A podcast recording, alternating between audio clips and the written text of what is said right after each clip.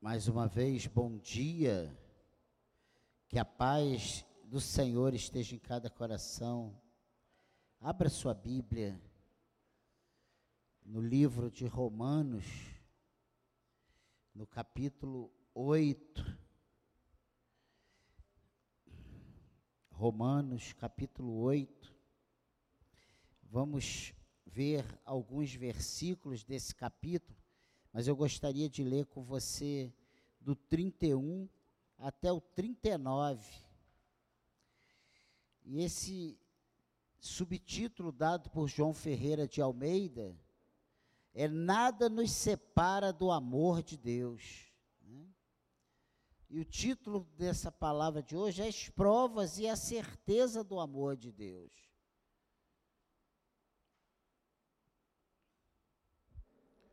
E diz assim esse texto: Que diremos então à vista dessas coisas?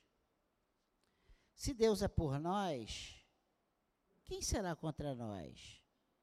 Aquele que não poupou o seu próprio filho, mas por todos nós o entregou, será que não nos dará graciosamente com ele todas as coisas?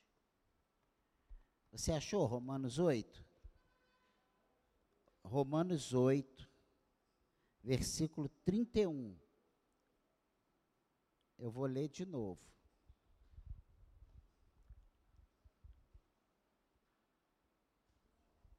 Romanos 8, 31. Presta atenção. Que diremos então à vista dessas coisas? Se Deus é por nós, quem será contra nós? Aquele que não poupou o seu próprio filho, mas por todos nós o entregou, será que não nos dará graciosamente com ele todas as coisas? Quem tentará acusação contra os eleitos de Deus? É Deus quem os justifica. Versículo 34 desse capítulo 8 de Romanos. Quem os condenará? É Cristo Jesus quem morreu, ou melhor, quem ressuscitou, qual está à direita de Deus e também intercede por nós. Quem nos separará do amor de Cristo? Será a tribulação, ou a angústia, ou a perseguição, ou a fome, ou a nudez, ou o perigo, ou a espada? Como está escrito: Por amor de ti somos entregues à morte continuamente Fomos considerados como ovelhas para o matadouro. Em todas essas coisas, porém, somos mais que vencedores por meio daquele que nos amou. Porque eu estou bem certo de que nem a morte, nem a vida, nem os anjos, nem os principados, nem as coisas do presente, nem do porvir, nem os poderes, nem alguma criatura, nem, nem algum nem a altura, nem a profundidade, nem qualquer outra criatura poderá nos separar do amor de Deus que está em Cristo Jesus, o nosso Senhor. Amém? Nós estamos falando nesse mês de setembro sobre celebração, né? E não podemos falar de celebração sem entender esse texto de Romanos 8. Porque quando só com essa leitura, só com essa leitura, nós já temos todos os motivos para glorificarmos a Deus. Só com essa leitura, nós já temos todos os motivos para celebrarmos a Cristo. Porque o que o texto está nos dizendo é que nada, nos separará do amor de Deus? Nada. Nada. O ser humano é a coisa mais difícil de se entender. Na verdade, eu acredito que nunca conheceremos alguém perfeitamente. E quanto mais tempo você tem de casado, mais você descobre que você não conhece o seu cônjuge inteiramente. Não conhecemos tem sempre alguma coisa que nos surpreende. Porque ao mesmo tempo em que somos cheios da imagodei, né? O que, que é imagodei? São todos os atributos de Deus presentes no homem, na dimensão de criação. Você lembra quando Deus criou todas as coisas e ele fala assim: façamos o homem, a nossa imagem e criatura. Então, eu e você, nós temos muita coisa dos atributos de Deus. Mesmo esse homem pecaminoso, caído, isso não foi retirado. Deus não, não jogou de lado aquela coisa tremenda, maravilhosa que ele fez com seus atributos, a imagem e semelhança de Deus e, e fez tudo novo, como fez o cachorro, o gato, o pássaro, as árvores. Não. Você tem atributos de Deus presente no seu eu. Existe em nós uma verdade. Somos a imagem de Deus, ao mesmo tempo uma falsidade, a corrupção, que é a inimizade do ser, que atinge a faculdade da razão. Isso aí é, é fato consumado. Romanos é uma carta teológica. E estes versículos que lemos falam acerca das provas e a certeza do amor de Deus. E nós vamos ver versículo a versículo até o versículo 39, do 31 até o versículo 39, e vamos ver algumas, alguns outros textos aqui desse capítulo 8. E ele começa esse esse, essa leitura desse versículo 31, dizendo: Que diremos então à vista dessas coisas? Que coisas? Desde Romanos capítulo 1 até Romanos 8, 30. As coisas que ele vem declarando, que ele vem dizendo dentro dessa carta. São essas coisas, é a respeito dessas coisas que você vai ler em casa, Romanos 8, de 1, capítulo 1 até o capítulo 8, versículo 30, e você vai entender por que, que ele começa esse 31 dizendo: Que diremos então à vista dessas coisas? À vista de quê?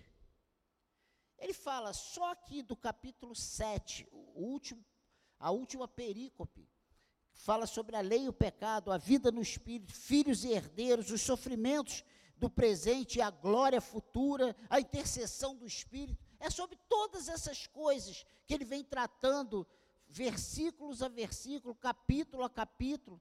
E ele diz: Que diremos então à vista dessas coisas? É uma exposição completa acerca da graça oferecida gratuitamente aos perdidos. Porque a Bíblia diz que nós estávamos mortos nos nossos pecados e delitos. Que Deus olhou lá da glória e não encontrou nenhum justo sequer, ninguém que pudesse subir ali na cruz e pagar o preço pela humanidade. Sabe por quê? Porque todos pecaram e destituídos estavam da glória de Deus. Isso é uma realidade.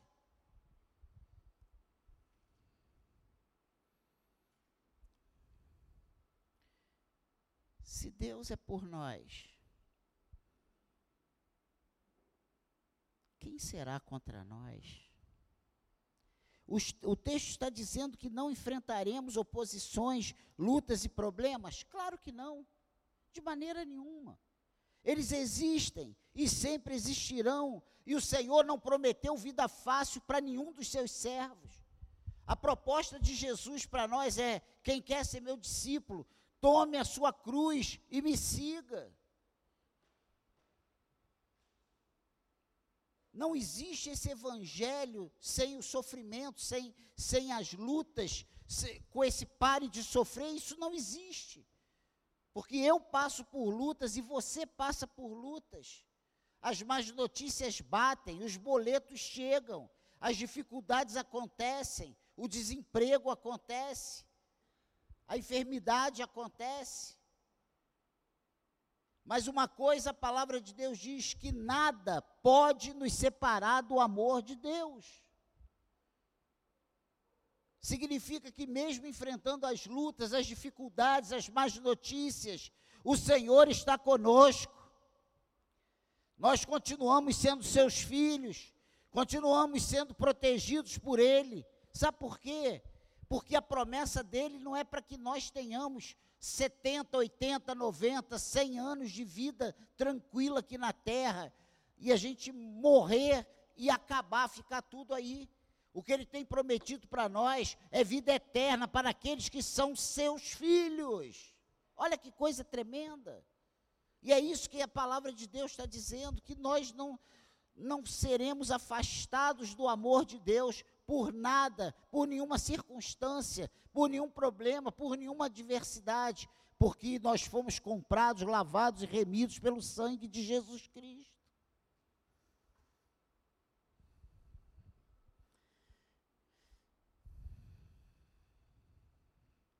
O que ele está dizendo aqui, se Deus é por nós, quem será contra nós? É que não tem o poder, porque nada e ninguém tem o poder de destruição da nossa fé. A nossa fé está alicerçada em Cristo. A nossa fé é um dom de Deus. Você acredita que essa cadeira, mesmo frágil, desconfortável, feia, vai te sustentar e você sentou nela. Mas a fé que nós temos em Jesus Cristo é uma fé gerada pelo próprio Espírito de Deus. É diferente dessa fé de sentar nessa cadeira. Deus é por nós, Ele está do nosso lado, a nossa vitória está assegurada, Deus nos ama e nos amará até a eternidade. É isso que nós precisamos entender. Não importa o que o teu pai diga, o que tua mãe diga, o que o teu filho diga, o que o teu patrão diga, o que teu colega de trabalho diga. O que importa é que Deus te ama. Você é amado pelo Senhor. Isso é, um isso é uma certeza que nós precisamos ter. Deus nos ama. A nossa vitória está assegurada em Cristo. Não é na denominação, não é no pastor, não é no irmão, não é no marido, não é na esposa, não é no filho, é em Deus. Porque marido, esposa, filhos, pastor, denominação, todos podem falhar com você, mas Deus jamais falhará contigo. Jesus te ama. E Ele te trouxe nessa manhã para você ouvir isso.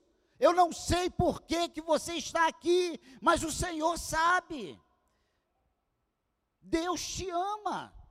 E Ele manda dizer claramente na Sua palavra, Ele diz na Sua palavra: nada poderá te separar dele.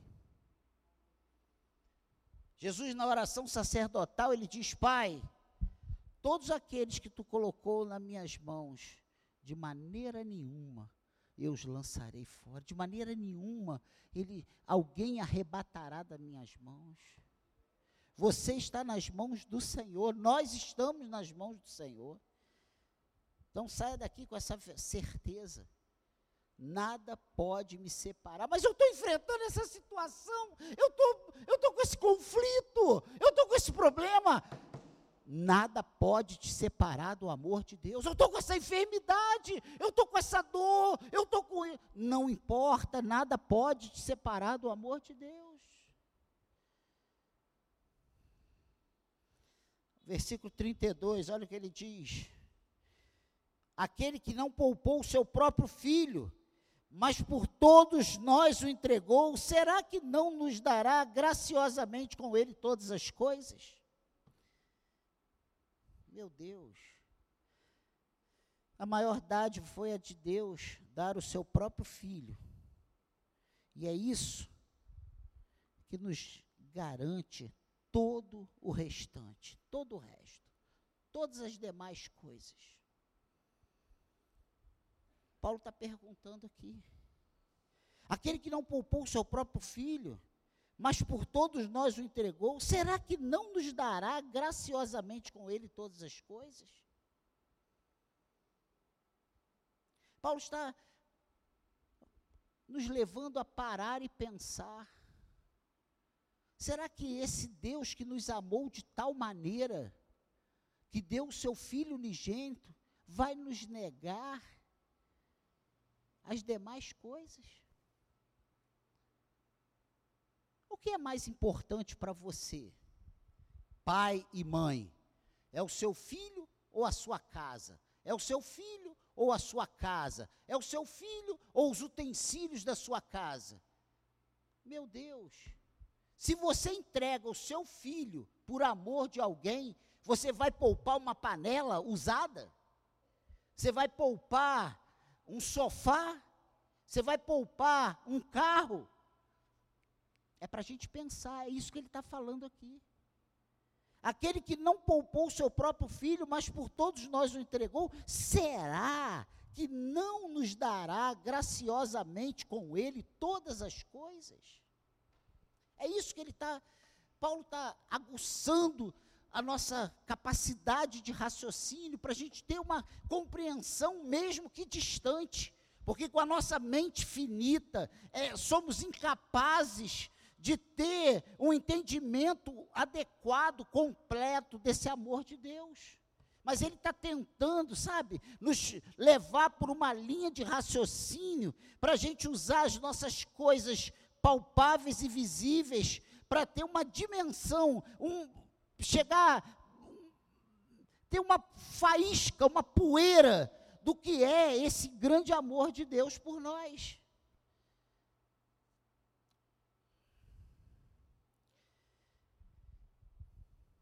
Pense que você é a exceção. Ah, eu sou tão ingrato. Ah, eu sou. Não. Todos nós, na hora da crise, somos levados a certos questionamentos.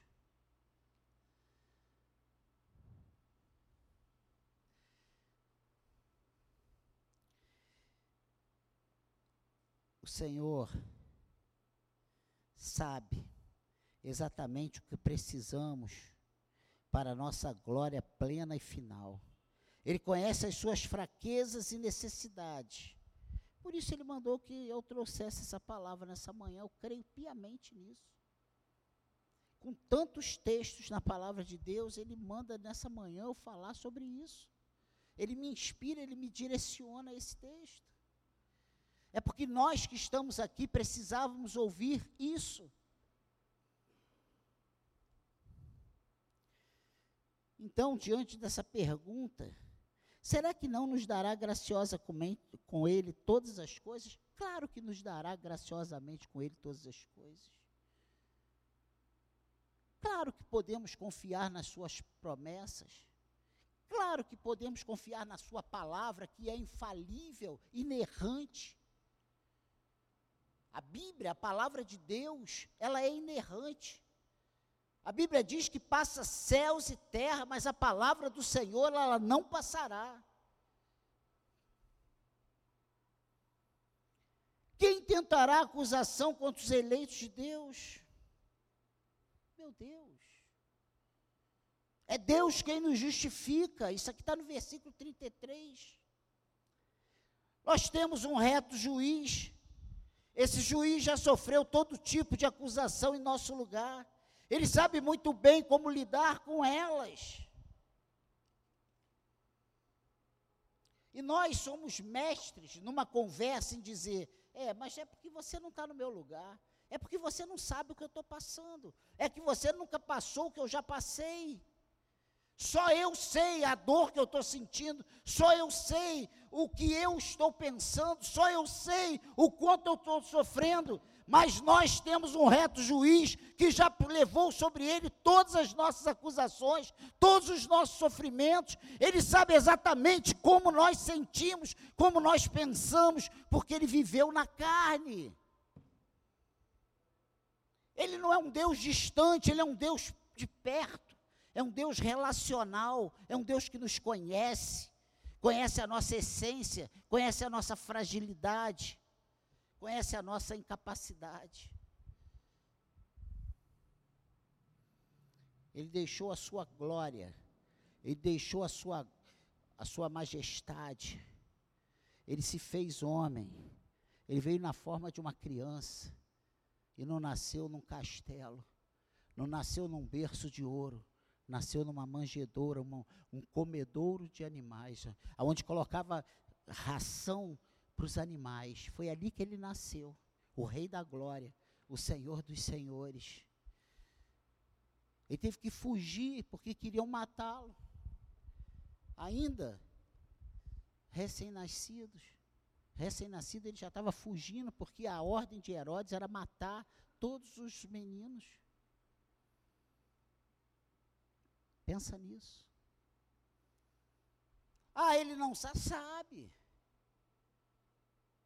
A Bíblia não diz que Jesus teve uma vida regalada. Ele aprendeu a profissão junto com o pai, ele ajudava o pai, trabalhava, ele tinha suas responsabilidades, exatamente como nós. Lá na cruz, quando morreu, ou e ao terceiro dia ressuscitou. Jesus Cristo venceu por nós. Essa sua luta, esse seu, esse seu problema, essa sua questão, esses seus complexos, ele já venceu lá na cruz. Ele pagou o nosso preço, preço de cruz, de sangue. Quem vai nos acusar? E ele diz aqui: quem tentará acusação contra os eleitos de Deus?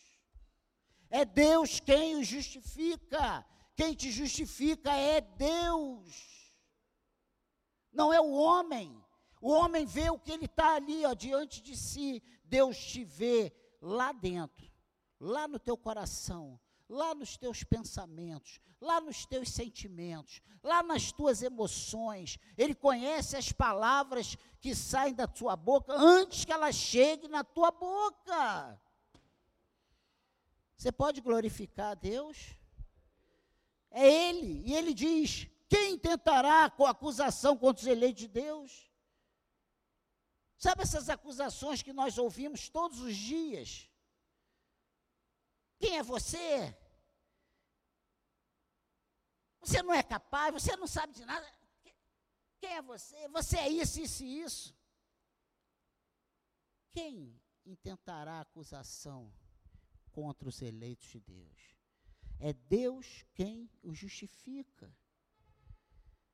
Mas ele no versículo 34, ele diz uma coisa muito interessante: quem os condenará? é Cristo Jesus quem morreu, ou melhor, quem ressuscitou, o qual está à direita de Deus e também intercede por nós. Então ele diz que Deus nos justifica.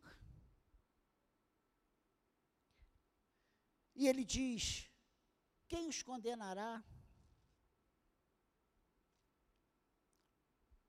Porque Jesus Cristo, que pagou o teu preço, que morreu no teu lugar, que morreu no meu lugar, que morreu no nosso lugar, ele está à destra do Pai. E é isso que ele está dizendo aqui. É Cristo Jesus quem morreu, ou melhor, quem ressuscitou, o qual está à direita de Deus, e também intercede por nós.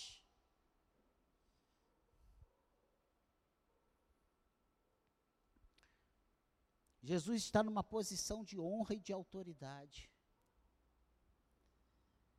Ele não, não pode haver nenhuma condenação para nós que não venha desse reto juiz.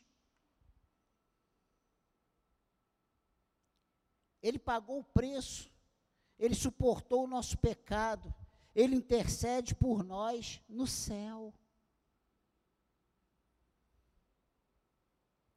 Às vezes nós somos tão acusados, nós somos tão encurralados, sabe? Nós somos tão oprimidos por situações, por acusações, por dificuldades, por problemas, que nós vamos nos encolhendo, nos encolhendo, mas essa palavra é para você levantar a tua cabeça, se colocar de pé e saber que nada e ninguém pode te acusar, porque você está justificado por Cristo.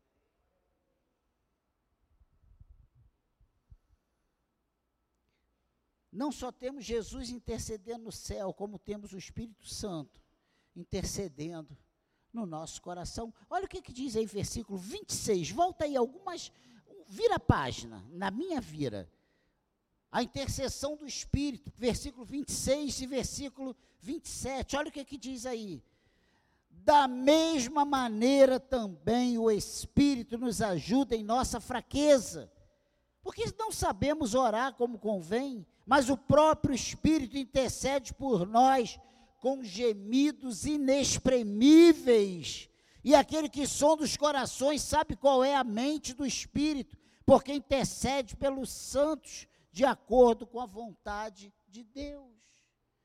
Sabe quando você fala assim, gente, eu não tinha nem forças para orar, mas de repente apareceu uma, um caminho, abriu uma porta, sabe? É, veio uma ajuda. Você tem o Espírito Santo intercedendo por você na sua necessidade. Quantas vezes nós pedimos a Deus o que não precisamos, o que não é, sabe, o cerne da questão na nossa vida, não é a coisa mais importante, não é a coisa principal. Quantas vezes nos enganamos? Nós achamos que nós precisamos é disso, e na verdade nós estamos precisando daquilo. E o Espírito Santo sabe que se nós tivermos isso, jamais chegaremos àquilo, e Ele vai intercede por nós. Nós não recebemos isso, mas nós recebemos aquilo que nós precisamos. Você está entendendo aí? Diga amém.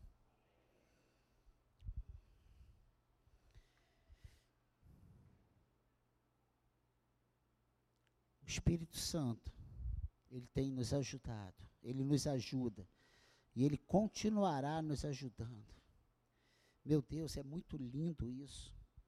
O próprio, mas o próprio Espírito intercede por nós com gemidos inexprimíveis. E aquele que sonda os corações sabe qual é a mente do Espírito, porque intercede pelos santos de acordo com a vontade de Deus. Meu Deus. Esse Deus, ele nos tirou do tremendal de lama, ele firmou nossos pés sobre a rocha, e esse mesmo Deus coloca em nós o Espírito Santo, e ele manda o Espírito estar em nós, e esse Espírito intercede por nós de acordo com as nossas necessidades, para suprir as nossas incapacidades, mesmo até mesmo em reconhecer aquilo que é a nossa necessidade. Meu Deus, que coisa tremenda! Que coisa tremenda, que coisa maravilhosa. Olha o que, que diz aí, versículo 35, voltemos ao nosso texto. Ele diz o quê? Quem nos separará do amor de Cristo? E aí ele começa. Será a tribulação, ou a angústia, ou a perseguição, ou a fome, ou a nudez, ou o perigo, ou a espada? Irmãos, o que sobrou aí? Ele está fazendo uma pergunta para nós, ele faz uma pergunta para mim e para você nessa manhã. Quem nos separará do amor de Cristo? Quantas vezes abrimos a nossa boca e dizemos: essa situação está me, me separando de Deus? É por causa disso que eu estou andando assim, assim, assim. Não, nós estamos andando assim, assim, assim, porque nós somos sem vergonhas. Essa é a realidade. Porque nada pode nos separar do amor de Deus.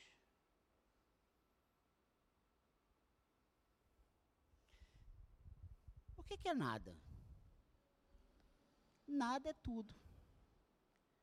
Então nada pode nos separar do amor de Deus.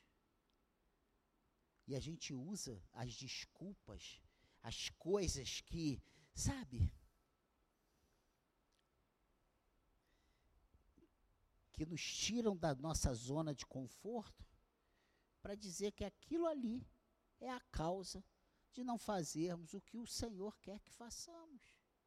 Mas a palavra de Deus diz que nada pode nos separar do amor de Deus. Até quando tomamos decisões contrárias ao que Deus quer, nós continuamos debaixo do amor de Deus, e Ele continua com a sua mão ali, e olha, no tempo certo, Ele pega a gente pela orelha, e Ele nos traz para a posição que Ele quer. Nós temos duas opções: ou vamos pelo amor, ou vamos pela quem diz isso não é o Daniel mal, não. É a palavra de Deus.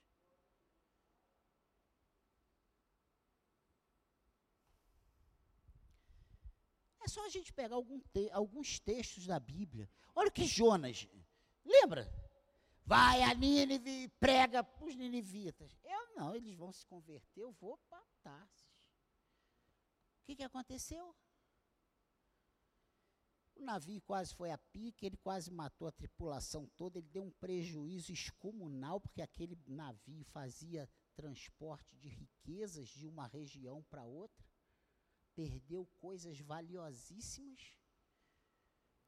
O barco quase foi a pique, até o ponto que começam a tirar sorte. Então, tem alguém aqui que está tá pesado. A sorte cai em quem? Em Jonas. E a Bíblia diz que quando Jonas reconhece, é confrontar, ele diz: É porque eu sou profeta do Senhor.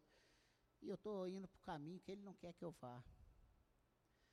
A solução me joga na água. E quando diz, a Bíblia diz que quando jogaram Jonas na água, o que, que aconteceu? O mar se aquietou. O prejuízo já tinha sido causado. Então, se você é Jonas na sua casa, se posicione por tua, o teu barco chamado casa, família, não ir, não ter prejuízo e quase ir a pique por sua causa. Não sei nem por que, que eu estou falando isso.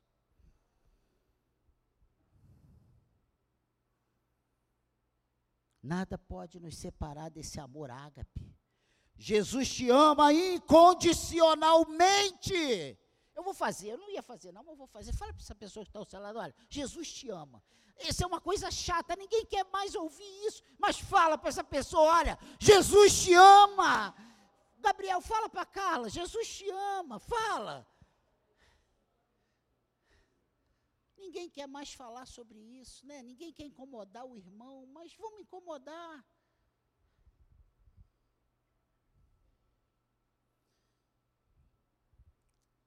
Meu Deus. E Ele, que te ama incondicionalmente, já te assegurou a vitória. Ele já te assegurou a vitória. Entende isso? A vitória já é nossa. Pastor, mas eu estou quase morrendo aqui. Eu estou no meu uso. Não importa. Você morrer é vitória. A nossa morte para o Senhor é lucro, é glória, é Ele recolhendo a flor do seu jardim. Nós que temos uma visão errada, uma cosmovisão errada. Nós vemos e sentimos e entendemos o mundo de uma maneira que não é aquela que Deus entende. Porque a nossa vida para o Senhor é um piscar, é só um momento para nós nos posicionarmos e aprendermos quem é o Senhor mesmo que ainda de uma forma muito, sabe, como que por sombras, por espelhos, por reflexos. Amém, igreja? Ele já te assegurou a vitória. Olha o que diz aí o versículo 17. Olha, 17. Volta aí, 8, 17. Vamos lá. E se somos filhos, somos também o quê? herdeiros, herdeiros de Deus e co-herdeiros com Cristo, se com Ele sofremos, para que também com Ele sejamos glorificados.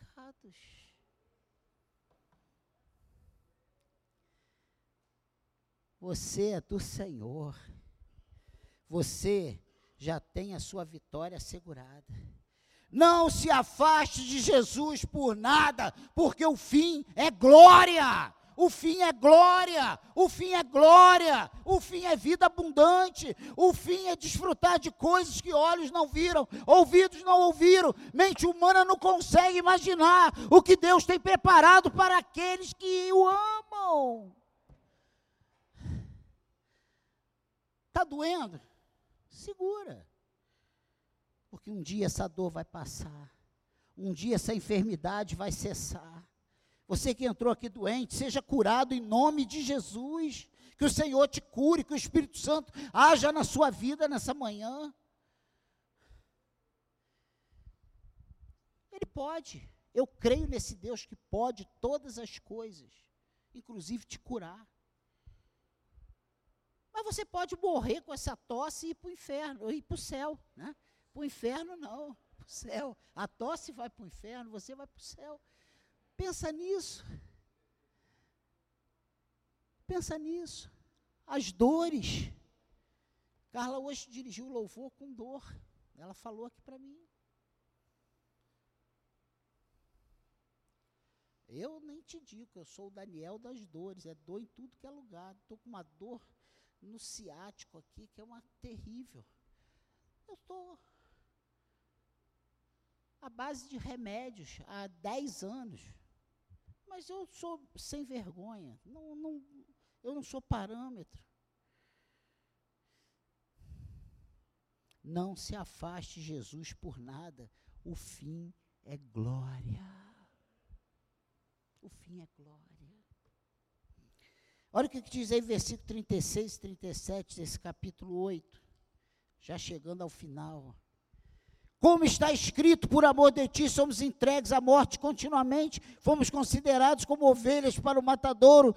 Em todas essas coisas, porém, somos mais que vencedores por meio daquele que nos amou.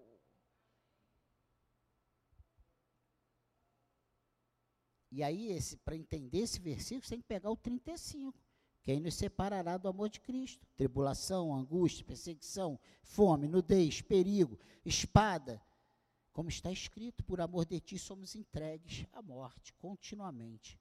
Fomos considerados como ovelhas para o matadouro. Em todas essas coisas, porém, somos mais que vencedores por meio daquele que nos amou. Quem é? Jesus. A nossa capacidade de resistir aos ataques dos perseguidores e à dor de circunstâncias é espantosa. Todos estão vendo o sofrimento do cristão e são obrigados a reconhecer algo sobrenatural na vida dele. Olha, você está sofrendo? Eu tenho certeza que tem pessoas que falam assim: como é que pode? Domingo ainda vai para a igreja? Ainda deixa de fazer isso e aquilo e aquilo outro por causa, da, por causa de Deus. Onde está esse Deus?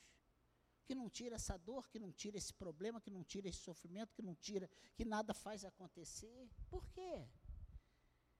Eles ficam espantados.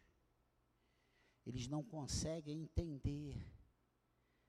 Eles não conseguem entender da onde tiramos força, da onde tiramos resistência, resiliência, sabe?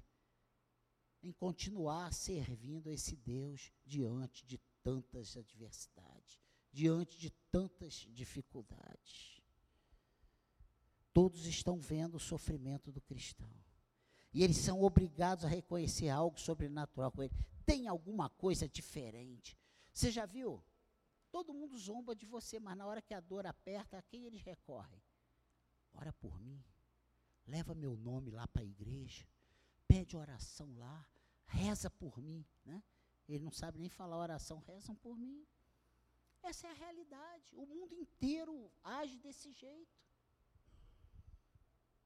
Na hora que a dor aperta, na hora que a dificuldade, na hora da má notícia, a gente corre para os pés do Senhor, porque mesmo querendo viver do jeito que a gente vive, do nosso jeito, a gente, o mundo inteiro consegue entender que só Deus é a solução, só Deus opera o milagre, só Deus faz o milagre acontecer. Essa é a realidade.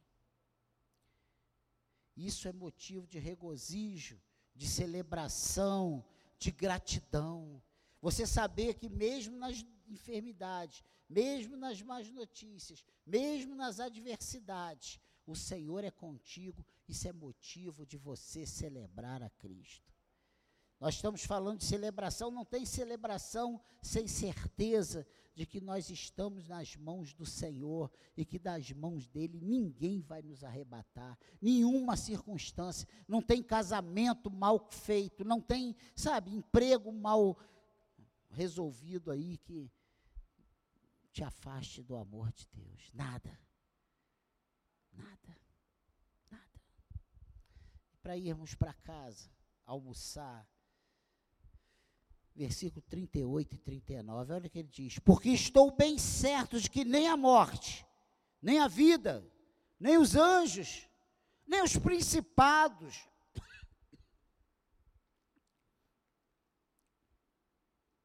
Nem as coisas do presente, nem do porvir, nem os poderes, nem a altura, nem a profundidade, nem qualquer outra criatura poderá nos separar do amor de Deus que está em Cristo Jesus, nosso Senhor. Olha que coisa! Olha o que ele está dizendo.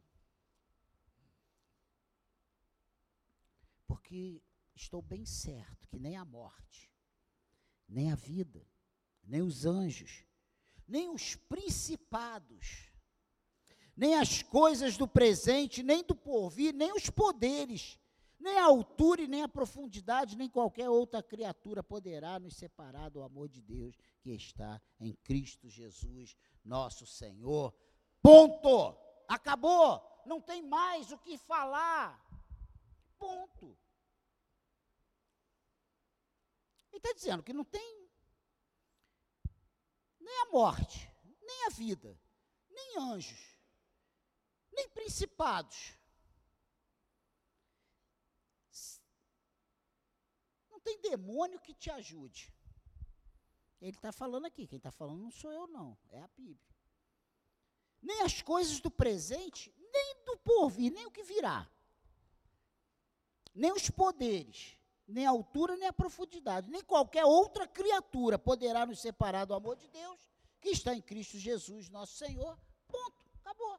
Nada e ninguém pode nos separar de Deus. Você pode glorificar a Deus? Não importa a força, nem nós mesmos podemos acabar com o nosso prazer em Deus. Esse amor incalculável, tremendo, maravilhoso. Deus te ama demais. Celebre a Cristo. Você pode celebrar aqui. O que é celebrar Cristo? Glória a Deus. Você pode dar um glória a Deus bem alto, como se estivesse aí ganhando um grande prêmio. Você pode dar? Já, vamos lá. Glória a Deus. A vitória é nossa, irmãos. Ele te ama. Meu Deus. Celebre a Cristo. Nós temos todos os motivos para celebrar a Cristo, porque nós estamos nas mãos do nosso Senhor. Ah, eu choro quando eu penso que eu tão falho, tão errado, tão incapaz de pensamentos e entendimentos tão pequenininho. Eu estou na mão do Senhor. E sem mérito nenhum. Porque se eu tivesse uma unhazinha que fosse para dar para ele, eu podia dizer assim também, né? Se eu não fosse esse caquinho de unha aqui que ele aqui. Mas a Bíblia diz que eu não tinha nada, eu estava morto. Eu era um defunto, eu estava morto nos pecados e delitos. E ele me amou. E ele pagou um preço por mim, e ele pagou um preço por você, meu irmão. Você sabe o que é isso? Você sabe o que é isso? Isso é para a gente celebrar Cristo. Isso é para a gente, sabe? Porque só você sabe o quanto você é ruim. Só você sabe o quanto você não presta. O quanto pensamento ruim passa na tua cabeça. Ao mesmo tempo que você quer uma coisa, daqui a um minuto você já está fazendo tudo errado. É só comigo que acontece isso? É com você também. É com todos nós. Isso faz parte, sabe, do nosso DNA, da nossa natureza humana pecaminosa. A gente está aqui celebrando a Cristo e ali fora, a primeira topada, a gente já tem vontade de matar alguém. É verdade ou não é? Quem foi o excomungado que deixou esse carocinho aqui para eu tropeçar? Essa é a realidade. Ou é só eu que penso isso, gente? Você não pensa assim, não? Eu estou pior, por isso que eu digo que eu sou o pior dos pecadores. Mas nem isso me separa do amor de Cristo. Olha só. Sabe por quê? Porque quando ele te pensou lá do tremendal de lamas, ele te pensou como você é. O emburrado ele pensou, o sorri, sorridonho lá ele pisou, ele pensou. O alegre lá ele pensou, o festivo ele pensou, o que não gosta de festa ele pensou, o que é todo ele pensou e aquele explosivo ele também pensou. Entende? Escolha soberana do Senhor. Gente, aí é para a gente cair em celebração e choro, gritando sem parar: Obrigado, Senhor! Sabe? Porque eu não prestava, eu não tinha nada para te dar, e o Senhor me amou e morreu na cruz, subiu na cruz, impulsionado pelo meu pecado, por amor a mim. Ele levou o pecado que estava sobre mim, a dívida que eu não podia pagar. Ele pegou e falou: Deixa aqui, Daniel, que eu vou pagar por você. Ah, que coisa tremenda. Celebre a Cristo. Você pode aplaudir ao Senhor?